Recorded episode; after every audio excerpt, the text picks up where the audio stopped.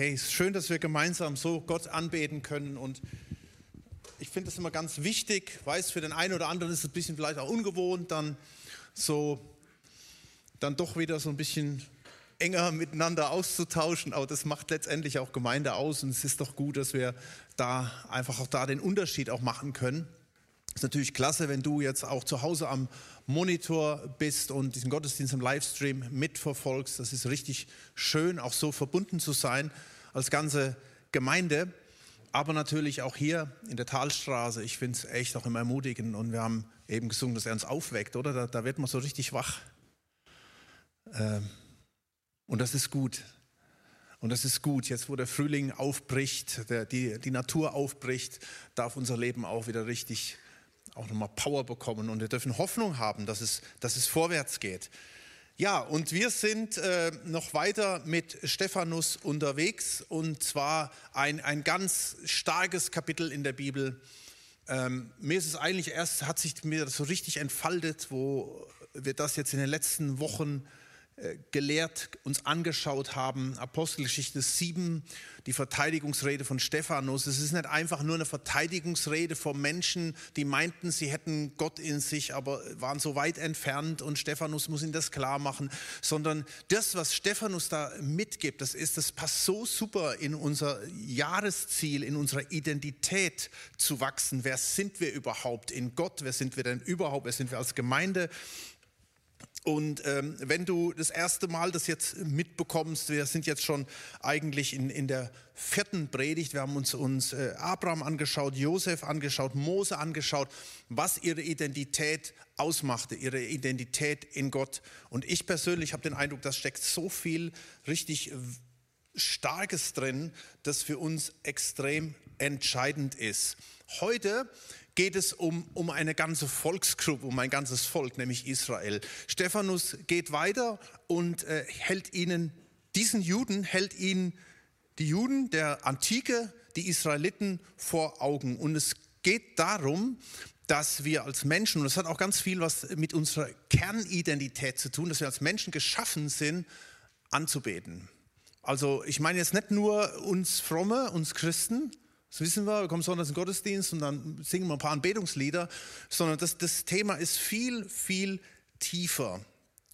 Auch Atheisten beten an, ja, jeder betet an. Das steht ganz, ganz tief in unserer Natur drin.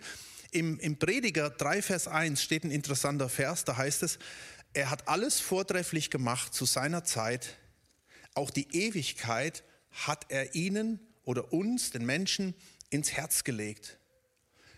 Nur, leider muss man einfügen, dass der Mensch in der Regel das Werk, das Gott getan hat, nicht von Anfang bis zum Ende ergründen kann. Man könnte es auch so legen, äh, auslegen, ganz, ganz tief, in jedem Menschen ist eine Kraft drin, die Kraft anzubeten. Und die kommt irgendwie zum Ausdruck und wenn Menschen Gott nicht anbeten, beten sie irgendwas anderes an. Ja, das hat was mit Leidenschaft zu tun, mit Kreativität, mit Power, mit Zeit und alles Mögliche, was man da einsetzen kann. Und das schauen wir uns jetzt an, denn dafür, darauf geht ähm, Stephanus ein in dem Text, den du in Apostelgeschichte 7 siehst. Und ich habe diesen Text jetzt nicht dabei, aber Moment, der Monitor geht gar nicht. Genau, aber wir schauen uns das einfach mal an, wie das bei Israel war. Und da merken wir was, ja, dass diese Power der Anbetung, die Kraft der Anbetung in jedem Menschen da ist. Und da gucken wir in die Antike, gehen 3000 Jahre zurück. Also Stephanus vor 2000 Jahren steht vor dem Hohen Rat und macht das deutlich. Und das lesen wir einfach mal so durch, weil das, was da steht, das ergibt sich von selbst. Da heißt es in Apostelgeschichte 7, Vers 38, äh, wir hatten ja letzte Woche von Mose gesprochen. Da heißt es, Mose, das ist der, welcher in der Gemeinde in der Wüste war zwischen dem Engel, der auf dem Berg Sinai zu ihm redete, und unseren Vätern. Der lebendige Worte empfing, um sie uns bzw. den Israeliten zu geben. Vers 39, aber dem unsere Väter nicht gehorsam sein wollten, sondern sie stießen ihn von sich und wandten sich mit ihrem Herzen nach Ägypten. Sie sehnten sich zurück nach den sogenannten Fleischtöpfen Ägyptens. Ja, das ist so ein kananäisches Wort, äh, was zum Ausdruck bringt die Sehnsucht nach dem Alten. Und warum war das so? Weil tief in ihnen dieses Ägypten noch drin war. Sie waren auch Anbeter, aber für sie war das Gras grüner auf der anderen Seite, obwohl sie aus der Sklaverei kamen. Und sie sehnten sich nach diesen Dingen, weil sie meinten, da liegt unsere Erfüllung. Und während Mose allein am Sinai war, um von Gott die zehn Gebote zu empfangen, setzten sie Aaron so sehr unter Druck, kennen die Geschichte? In Vers 40 heißt es, indem sie zu Aaron sprachen, mach uns Götter, die für uns herziehen sollen, denn wir wissen nicht, was mit diesem Mose geschehen ist ja, der da oben am Sinai rumturnt und die Gebote empfangen soll, der uns aus Ägypten geführt hat. Und sie machten ein Kalb aus Gold in jenen Tagen und brachten dem Götzen ein Opfer und freuten sich an den Werken ihrer Hände. Also sie freuten sich, warum? Weil da wird ein Bedürfnis gestillt. Diese Kraft der Anbetung, die in ihnen drin war, die kommt zum Ausdruck. Ja, Sie waren auch Anbeter, aber hier beten sie nicht Gott an, sondern das goldene Kalb. Klar können wir das nicht verstehen und wir könnten eigentlich drüber lachen, oder? Ich stelle hier ein goldenes Kalb hin und wir beten das mal eben an. Wir würden also sagen, hey, geht's eigentlich noch? Aber ich glaube, zu jeder Zeit gibt es etwas. Und ich glaube, ich persönlich glaube nicht, dass sie sagten, okay, äh, Gott ist vorbei und jetzt beten wir halt mal ein goldenes Kalb an. Sondern in ihrer Idee war das etwas, was für sie stimmig war, was passte, was überhaupt nicht verwerflich war in irgendeiner äh, Form.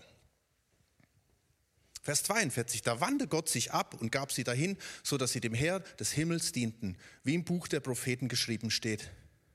Habt ihr etwa mir Schlachtopfer und Speisopfer dargebracht während der 40 Jahre in der Wüste, Haus Israel? Da wird, da wird Gott zitiert und du sagst, natürlich haben die Opfer gebracht. Ja, sie haben zwar Opfer gebracht, aber es kam nicht von Herzen. Es war keine Leidenschaft da für Gott. Und deswegen war dieses Opfer, was sie da in der Wüste brachten, nichtig. Vers 43, ihr habt die Hütte des Moloch und das Sternbild eures Gottes Repham umhergetragen. Das habt ihr von Ägypten mitgeschleppt, weil es euch so wertvoll war, weil euer Herz daran hing, weil ihr dachtet, das gehört einfach dazu, zu unserer Leidenschaft, ja? Um sie anzubeten. Und ich werde euch wegführen über Babylon hinaus. Zitat von Amos 5,25. Wie gesagt, irgendwas beten wir immer an. Und die schleppten, verlegt das, weil die schleppten 40 Jahre in der Wüste, schleppten die dieses schweren Ungeheuer mit sich rum, dieses Zeugs da aus Ägypten, diese Götzen. Und er dachte, ey, geht's eigentlich noch? Aber ihr Herz hing daran.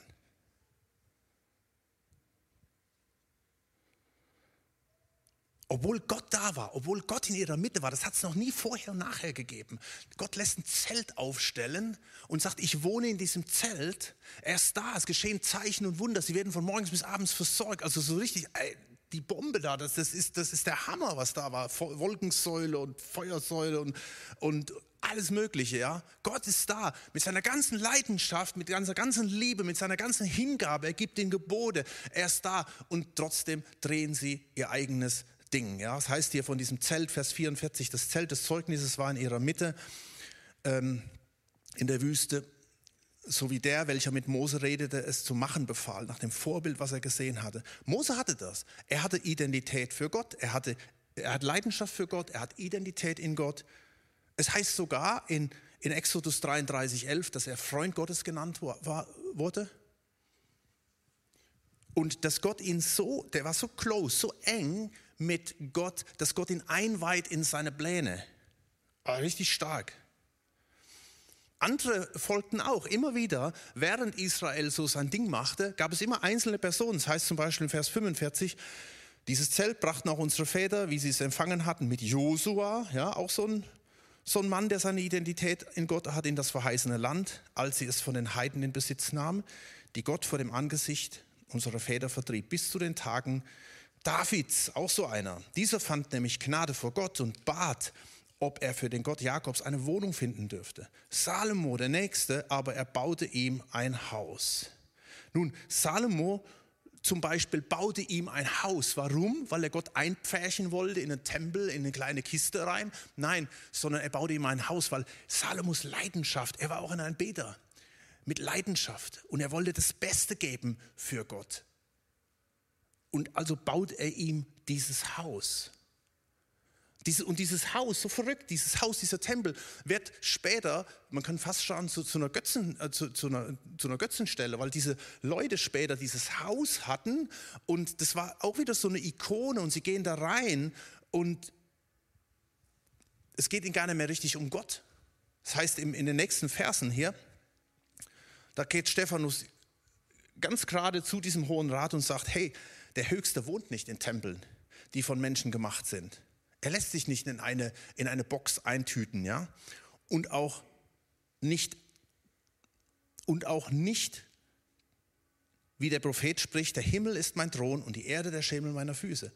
Was für ein Haus wollt ihr mir bauen, spricht der Herr. Und wo soll der Ort sein, an dem ich ruhen werde? Hat nicht meine Hand das alles gemacht?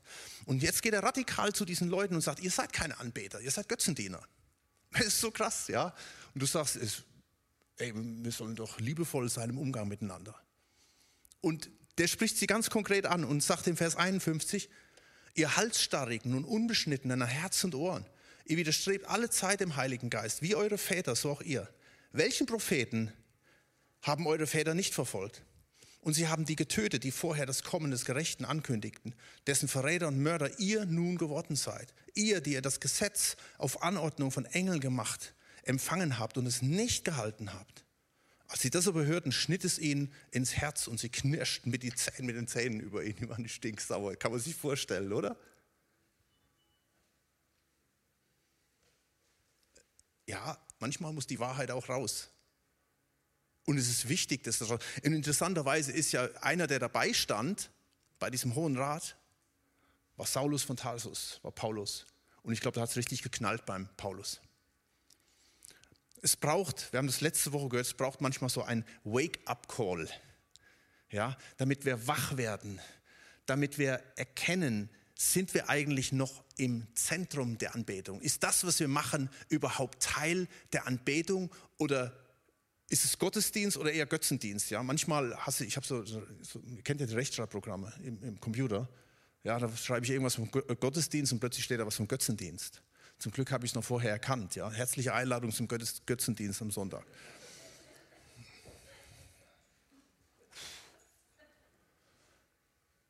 Ja, und die Frage stellt sich tatsächlich, überlegt euch das mal, ey, Stephanus steht hier vor diesen Heiligen, vor diesen Großen, äh, die vor dem Tempel sind und die meinen, sie, die, sie haben ihre Identität in Gott, sie haben alles. Und er sagt, hey, ihr, ihr, ihr, dient nicht Gott, ihr macht das Gleiche wie die damals mit dem goldenen Kalb. Ihr lacht darüber, dass die das goldene Kalb angebetet haben. Aber ihr steht hier und habt den, den Tempel, das ist euer goldenes Kalb. Ihr habt eure, eu, eu, eu, ganze, euren ganzen Zirkus drumherum.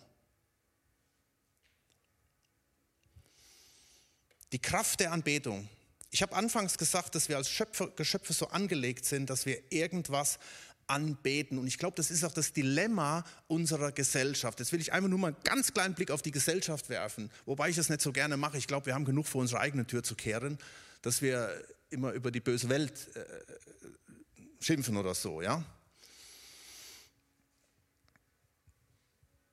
Aber ich glaube, Anbetung, wenn wir von Anbetung zu Gott sprechen, das versteht die Welt überhaupt nicht mehr. Die sagt, ey, was wollt ihr eigentlich?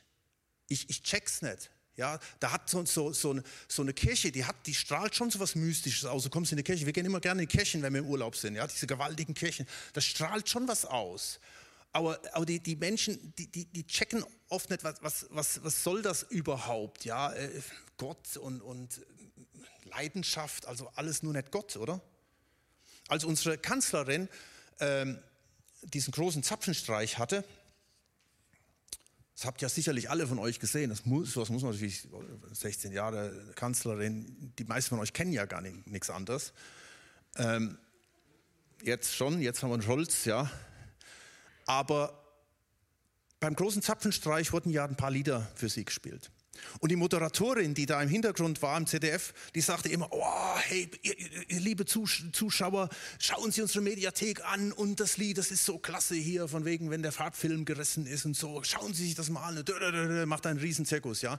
Und zum Schluss beim großen Zapfenstreich, ganz am Schluss, wird das Lied gespielt, ich bete an die Macht der Liebe, seit 1800 noch was. Und die Moderatorin, schweigen im Walde. Hätte sie auch sagen können, ah, jetzt gehen Sie mal in die Mediathek und das ist so ein klasse Lied und so, ja. Nein, weil, weil die Menschen können nichts damit anfangen. Hey, ich lese euch diesen Text mal an, äh, vor. Ähm, Ich bete an die Macht der Liebe. Da heißt es, ich bete an die Macht der Liebe, die sich in Jesus offenbart. Ich gebe mich hin dem freien Triebe, wodurch ich Wurm geliebet ward. Ich will anstatt an mich zu denken, ins Meer der Liebe mich hinein versenken. Boah, was für Worte, oder? Das ist die nächste Karte für dein Schatzili, für den Geburtstag. Ja?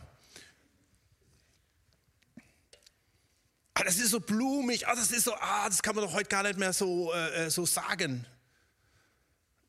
Und es versteht tatsächlich oft gar keiner mehr. Auch das, was da steht in diesem Satz, das ist Liebe, das ist Anbetung, das ist Intimität. Das ist das, wozu, zu, zu dem wir geschaffen wurden.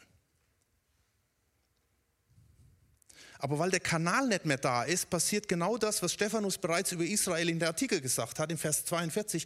Da wandte Gott sich ab und gab sie dahin, sodass sie dem Heer des Himmels dienten oder was auch immer oder wem auch immer dienten. Und das Dilemma haben wir jetzt gerade. Und wir ernten gerade die Früchte, wo wir den Samen gesät haben. Das kommt jetzt raus. Und dann ist es auch ehrlich, wenn fast das komplette neue Kabinett in seinem Eid den Zusatz weglässt, so war mir Gott helfe. Weil, sorry, das ist eh nur Gelaber. Warum soll man nicht ehrlich sein, und uns weglassen? Das versteht ja sowieso keiner. Aber das mal dazu, ja. Nehmt gleichzeitig, wenn ich sage, jeder von uns hat diese Kraft der Anbetung in sich drin. Ich glaube, auch da ist Kraft drin, etwas zu machen, aber in unserer Gesellschaft bewegt sich die Kraft halt in eine andere Richtung. Was ist uns wichtig? Was ist in der Gesellschaft wichtig? Welche Themen werden immer wieder, kommen immer wieder aufs Parkett? Es, irgendwo muss die Leidenschaft hin, irgendwo muss die Kreativität hin, muss die Kraft hin. Und wenn sie nicht bei Gott sich entlädt, muss sie sich irgendwo anders entladen. Und ich glaube, unser Job ist als Menschen, als Menschen, die Jesus kennen, ist, das wieder zum Ausdruck zu bringen. An einer Welt zu zeigen, was es heißt, dass wir geschaffen sind, dass Gott Ewigkeit in unser Herz hineingelegt, dass Gott Kraft in uns hineingelegt hat, die sich in die richtige Richtung ähm, ausdehnen darf und entfalten darf. Schaut mal, wie viel Zeit und Kreativität und Einsatzbereitschaft und Kraft die Israeliten in ihre Anbetung steckten. Also hier Kalb und so, ja. Sie machten sich ein Kalb, sie geben ihren ganzen Besitz, den sie haben. Sie hatten ja nicht viel, also würden heute sagen, ihre Rentenversicherung, alles, was sie hatten, ihr Gold und alles schmeißen sie in den Kübel rein, damit dieses goldene Kalb rauskommt. Sie brachten Opfer, sie trugen diese schweren Sachen umher, sie haben es angebetet mit allen Konsequenzen. Wisst ihr, im Altertum waren das diese, diese Gebilde aus Gold was wir nicht ganz nachvollziehen können, zugegeben, weil es eine andere Zeit ist. Aber heute ist es halt, halt eben, ich sage es ganz provokativ mal, Vorsprung durch Technik, ja. Qualität made in Germany. Unsere Kreativität, die wir haben. Unvergessliche Events, ja. Da war mal was vor, vielen Jahren. Gebäude mit einer einmaligen Architektur unsere Peer Groups, unsere Traumreisen, unser Traumauto, unsere Traumkarriere. Und im Alter dann nur noch Gesundheit, ja. Ab einem bestimmten Alter wird nur noch von Gesundheit geredet. Das höchste Gut. Wisst ihr, das, das sind ein Haufen guter Sachen. Und es geht nicht darum zu sagen, oh, alles Welt und weg und nur noch auf Gott fokussieren, sondern ich denke immer, es kommt darauf an, wie stark dieser Fokus darauf ist. Wenn, wenn das so stark ist, dass dadurch, dadurch Beziehungen auseinandergehen, vielleicht weil die Karriere so wichtig ist, geht die Ehe auseinander. Oder weil meine Freizeitaktivität so wichtig ist, habe ich keine Zeit mehr für Gott. Das ist der Punkt, wenn es kritisch wird. Weil, wie gesagt, wir können da immer auch, du kannst immer auch einen Selbsttest machen in dieser Zeit. Wofür brennt dein Herz? Wofür hast du Leidenschaft? Hab immer das Lied im Hintergrund. Ich bete an die Macht der Liebe, die sich in Jesus offenbart. Ich gebe mich in dem freien Triebe.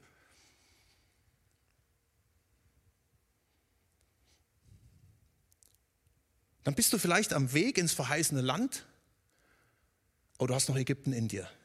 Das war das, das, war das, das Tragische bei, bei den Israeliten. Ja? Sie sind am Weg ins verheißene Land, aber Ägypten ist noch in ihnen. Wisst ihr, denn zu dieser Kraft der Anbetung, also dies, da ist dieser Herd in uns drin, der brennt, der raus will und der eigentlich in der Intimität mit Gott sein Zenit, seine Erfüllung erreicht. Zu dieser inneren Kraft der Anbetung kommt noch eine andere Kraft, nämlich eine Kraft, die auch in jedem Menschen drin steht. Ich sage es mal in Kananäisch, die Kraft des Fleisches. Ja? Und wenn diese Dinge sich, sich gegenseitig bedienen, dann zieht mich das gewaltig nach unten. Ihr erinnert euch, ich habe vor letzte Woche oder was vorletzte Woche dieses, dieses bekannte Zitat aus 1. Johannes 2, Vers 15 genannt, wo es heißt, liebt nicht die Welt, noch was in der Welt ist, was auch heißen soll, natürlich darf ich diese Dinge genießen, natürlich darf ich das haben, aber liebt nicht die Welt. Wenn, wenn Gott von Lieben und Hassen spricht, dann geht es immer um Prioritäten. Ja? Setzt nicht das an allererste Stelle und hängt nicht eure ganze Leidenschaft da rein, denn wenn jemand die Welt liebt, ist die Liebe des Vaters nicht in ihm. Dann kannst du, du kannst, entweder hast du deine Identität in Gott oder in anderen Dingen.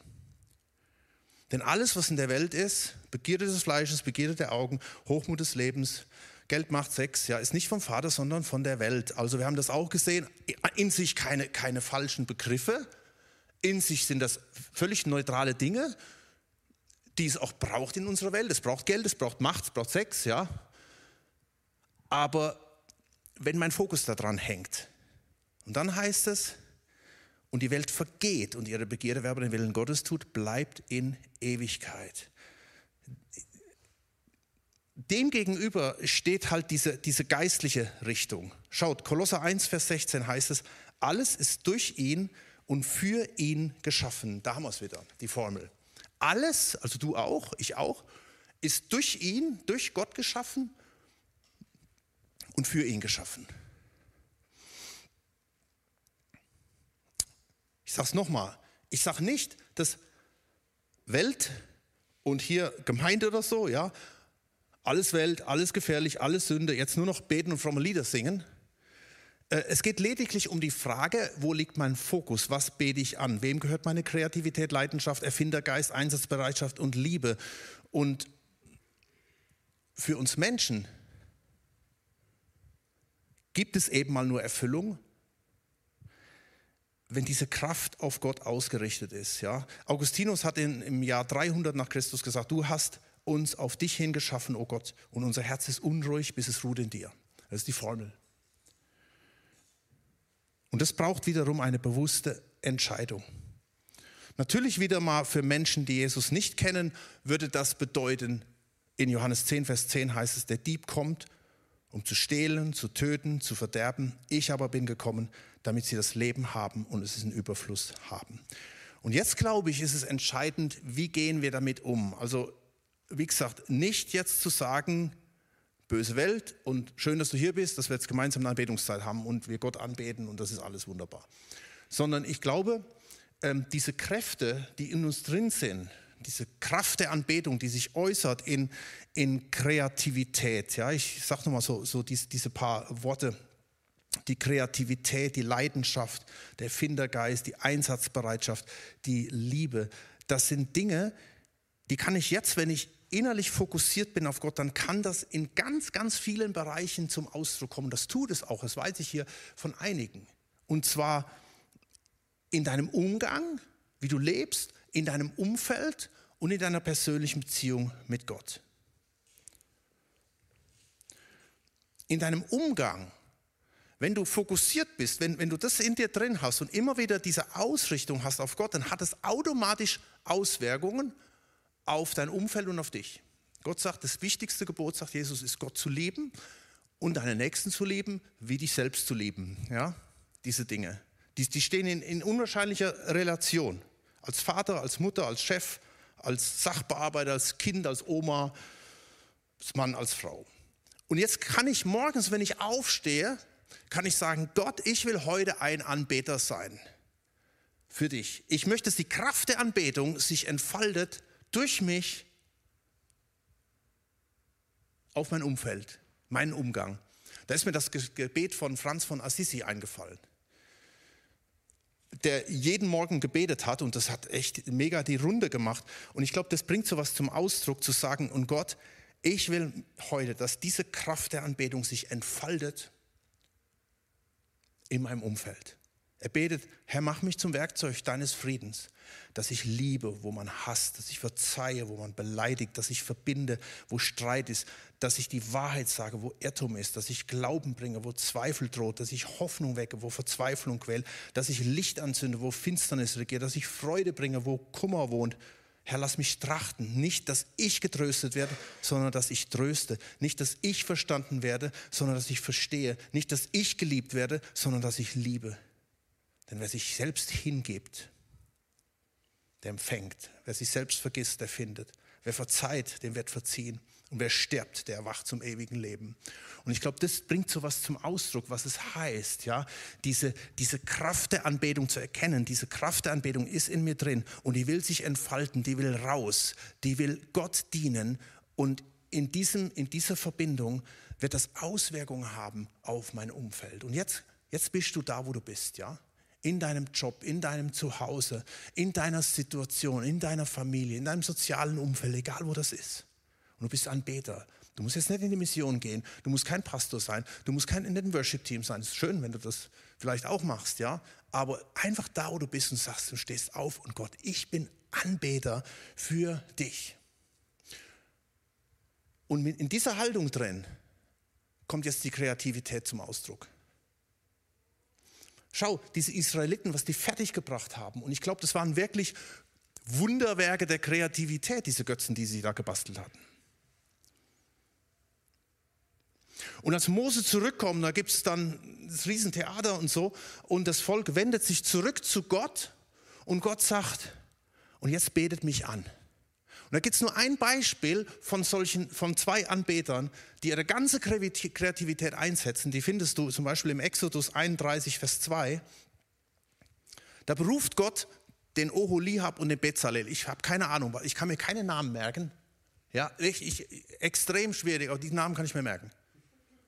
Weil das hat, das hat damals so zu mir gesprochen, vielleicht entspricht das auch ein bisschen dem, wie Gott mich gemacht hat. Gott beruft zwei einfache Menschen, Handwerker, und beruft sie. Und da werden heute noch Institute in Jerusalem nach benannt, nach dem Bezalel, wenn es um Architektur, um Kreativität geht, um Schönheit. Er beruft diese beiden Leute und dann heißt es in Exodus 31, Vers 2, sieh, ich habe Bezalel mit Namen berufen, den Sohn Uris, Sohn des Hurs vom Stamm Juda und ich habe ihn mit dem Geist Gottes erfüllt, mit Weisheit und Verstand und Erkenntnis und Geschicklichkeit für jede Arbeit, um Kunstwerke zu ersinnen und sie auszuführen in Gold und in Silber und in Erz. So, er hätte es einsetzen können, um weiter das goldene Kalb zu gießen, ja. Aber er setzt die ganze Kreativität ein, um die Hütte Gottes zu bauen um die Stiftshütte zu bauen, um diesen Leuchter zu bauen aus getriebenen äh, Gold, wo man heute sich noch fragt, wie war das möglich, so ein Ding zu bauen. Was ich damit sagen will, Gott hat dich und mich und uns ausgestattet mit so viel Kreativität, mit Wissen, mit, mit, äh, mit handwerklichem Geschick, mit Krebs, mit Intelligenz, mit, mit allem Möglichen, mit einem Umfeld, mit einem Einfluss, da wo du bist, vielleicht in deinem Job, in deinem Beruf. Und jetzt darfst du dort Anbeter sein und das einsetzen für Gott. Vielleicht ist es einfach nur der Umgang, den du mit anderen hast und die anderen sagen, hey, der ist irgendwie anders wie die anderen. Und du darfst dort Anbeter sein. Mit deiner ganzen Leidenschaft, mit deiner ganzen Kreativität, mit deiner ganzen Fähigkeit. Und ich glaube, das macht letztendlich das auch aus, dass Reich Gottes gebaut wird. Nicht so sehr, dass es Einzelne gibt, die irgendwo rausgenommen werden und irgendwo hingesandt werden. Auch das ist wichtig. Aber dass wir, die wir hier sind, die du am, am Bildschirm zu Hause oder hier, du gehst raus und du sagst, Herr, du hast mich geschaffen zur Anbetung und ich will dich anbeten durch das, was ich bin, durch das, was ich mache, durch das, was du mir gegeben hast. Ja, das kann in deinem Job sein, das kann in der Gemeinde sein. Hey, das, das war so toll zu erleben in den letzten zweieinhalb Jahren, Menschen hier zu sehen, die ihre Kreativität hier reingehängt haben, ihre Ideen, ihre Liebe, ihre Zeit. Andere, die gesagt haben, sorry, ich habe keine Zeit, ich habe einen 80-Stunden-Job, ich investiere, damit wir hier in diesem Gebäude sitzen können. Das passiert nicht einfach so. Oder ich bin ja gerade im Ostergarten unterwegs. Ähm, dieser Ostergarten, das ist so eine tolle Sache, seine Kreativität. Da gibt es einen Haufen Bezalel und Oliabs, die sich da investieren. Und dieses ganze Ding wird gemacht, damit Menschen da reinkommen und wenn, während sie da durch diesen Ostergarten durchgeführt werden und nach einer Stunde kommen sie raus und sie sagen, wow, es gibt einen Gott. Es gibt einen Gott. Wir haben zurzeit, glaube 250 oder 300 Mitarbeiter. Wir brauchen noch 200. Wir brauchen übrigens noch ein paar Jesusse. Ja, also wenn du so aussiehst, so wie Sven, deine so von der Statur, ja, dunkle Haare vielleicht, so Bart. Ist so cool. Auch ein paar Römer natürlich brauchst auch noch. Aber einfach, einfach so, so, so ein Ding zu haben. Ich finde, für mich ist der Ostergarten so, so etwas, wo ich sehe, da kommen ganz viele kreative Kräfte zusammen. Am, am Freitag berichtete Andi Munder von, von ähm, einem Boss von einer Getränkefirma, die einfach mal so, keine Ahnung, ein paar, keine Ahnung, ein paar tausend Liter äh, Zeugs da sponsoren und irgendwelche äh, Schirme, ja. Und einfach nur, weil Gott ihnen das aufs Herz legt und sagen, ich will ein Anbeter sein. Und dann gibt es einen in der Gemeinde, der geht jeden, jeden Tag dahin und, und räumt da auf und macht und tut. Einfach nur so Beispiele im Beruf, in der Gemeinde, als Beispiel im Ostergarten oder einfach vielleicht in deinem Zuhause. Dass Gott dir aufs Herz legt, Mensch, ich klingel mal bei der Nachbarin. Irgendwie, glaube ich, braucht die Hilfe. Wir versuchen das gerade auch im, in unserem Gemeinsam für Stuttgart äh, zu machen. Wir haben gerade so diese Idee, äh, das ist ja die, der moderne Name für Evangelische Allianz, ja. Äh, auch das was ist evangelische Allianz? Kann niemand das mit anfangen? Konnte ich auch viele, viele Jahre nicht, ja. Aber jetzt kommen Leute zusammen und sagen, Gott, wie können wir dich anbeten hier in unserer Stadt? Und wir haben jetzt diese Idee, äh, dass wir sagen, da kommen ja fast nur Pastoren und irgendwelche Werksleiter zusammen, ja. Aber das spiegelt ja nicht das eigentliche Leben wider, oder? Ich meine, die, das Leben, die Gesellschaft besteht ja nicht nur aus Pastoren und, und keine Ahnung. Wir haben gesagt, lasst uns doch verschiedene andere Bereiche noch anschauen. Wie können wir das zu Orten der Anbetung machen? Ja, zum Beispiel die Kunst oder Sport. Wir haben hier den CSV zu, äh, zu Hause. Eine, eine, super Möglichkeit, einfach sich da zu entfalten und Orte der Anbetung zu schaffen. Oder Politik oder Wirtschaft oder Medizin oder Soziales. Und in diesen Bereichen Dinge, dass sich Dinge entfalten können und das Orte der Anbetung werden. Und diese Orte der Anbetung werden halt, dass Menschen sehen, hey, was, was, was, ist, was, was ist das? Was macht das aus? Und das Ganze geht natürlich nur, wenn ich, und das ist der letzte Punkt, Kraft der Anbetung in deiner Beziehung zu Gott. Und das möchte ich jetzt, dass wir das einfach auch mit äh, jetzt reinnehmen, in das uns wieder neu fokussieren auf diesen Gott. Und es braucht jedes Mal neu diese diese Entscheidung? Oder geht es dir nicht auch so? Hey, ich bin auch schon seit über 30 Jahren im Dienst. So lange sind wir auch schon fast verheiratet und mit Jesus unterwegs, noch ein paar Jahrzehnte länger. Und da geht so schnell das Feuer raus. Und dann ist die Frage, wofür brennt dann mein Herz? Wo ist da meine Leidenschaft? Und das Coole ist halt, wir können immer wieder zurückkommen zum Thron der Gnade.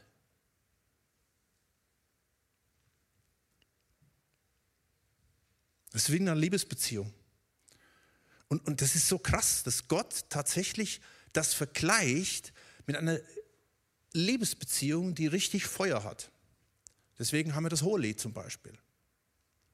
Das Hohelied, was die Juden gar nicht lesen dürfen, bis sie äh, erwachsen sind, weil das einfach zu, äh, zu intim ist, das Ganze. Aber dieses hohe Lied, geschrieben von einem Gott, der sagt, schau mal, was ich für eine Leidenschaft habe für dich. Und das ist übrigens auch so, da haben wir drüber geredet, das ist Intimität im höchsten und tiefsten Maß überhaupt. Voll die Leidenschaft. Und im Hohelied 8, Vers 6 sagt zum Beispiel, da steht zum Beispiel folgender Satz. Ich lese den manchmal auf Trauungen vor, aber eigentlich ist das ähm, zweckentfremdet. da heißt es, setze mich wie ein Siegel auf dein Herz, wie ein Siegel an deinem Arm.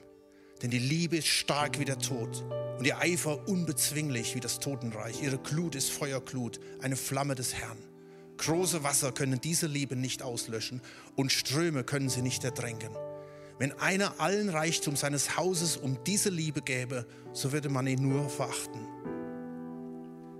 Und das Coole ist, und jetzt dürfen wir aufstehen, und ich möchte das einfach, dass wir gemeinsam jetzt vor diesen Thron Gottes kommen und du diese Liebe wieder ganz neu aufsaugen kannst.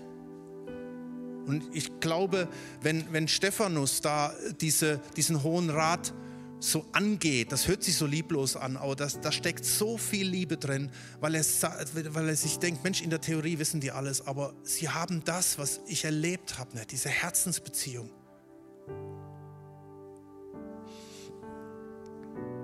Und ich möchte dich einladen, jetzt wieder neu vor seinen Thron zu kommen und vielleicht hast du diesen Test jetzt während den letzten Minuten für dich selbst mal gemacht, zu sagen, dich zu fragen, wofür brennt mein Herz?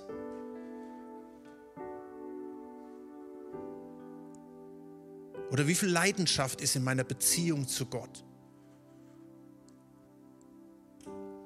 Oder wo fließt die Kraft in meinem Inneren hin, die Gott in mich hineingelegt hat?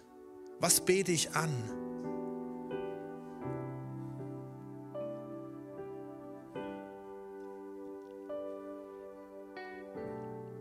Und dafür ist es nie zu spät.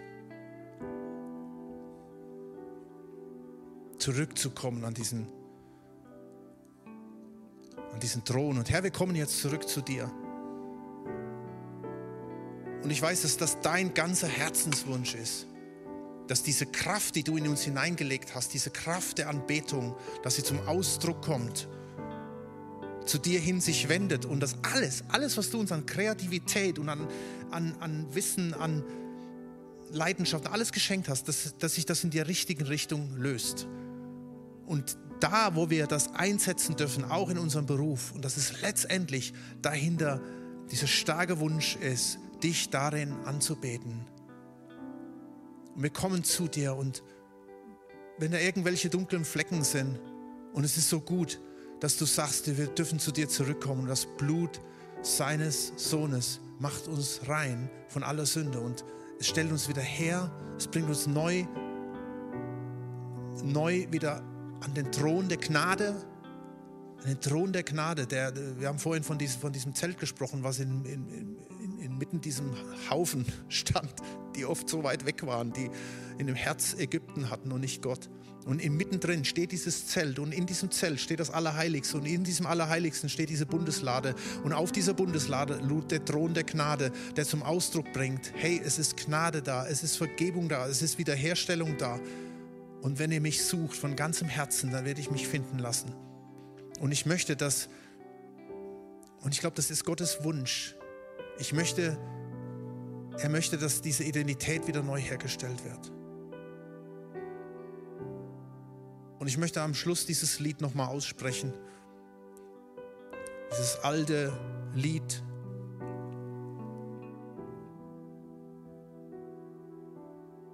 was dort am Zapfenstreich gespielt wurde. Ich bete an die Macht der Liebe, die sich in dir, Jesus, offenbart. Und ich gebe mich jetzt hin, diesem freien Triebe, der in mir drin ist, der in mir drin ist, der raus will, der sich entfalten will bei dir. Diesem Leben, diesem neuen Leben, wodurch ich Wurm geliebt ward. Wer bin ich schon? Wer bin ich schon? Ich bin nichts eigentlich. Und doch bin ich so wertvoll in deinen Augen. Und du hast dieses neue Leben in mich hineingelegt, dass dieses Leben Wert haben darf. Und durch diese Identität in dir, dass ich eine starke Identität haben darf in diesem Leben. Und ich will, anstatt jetzt weiter an mich zu denken, mich ins Meer dieser Liebe rein versenken. Lass uns jetzt unseren Gott nochmal anbeten in den nächsten beiden Liedern und einfach ihm antworten auch darauf.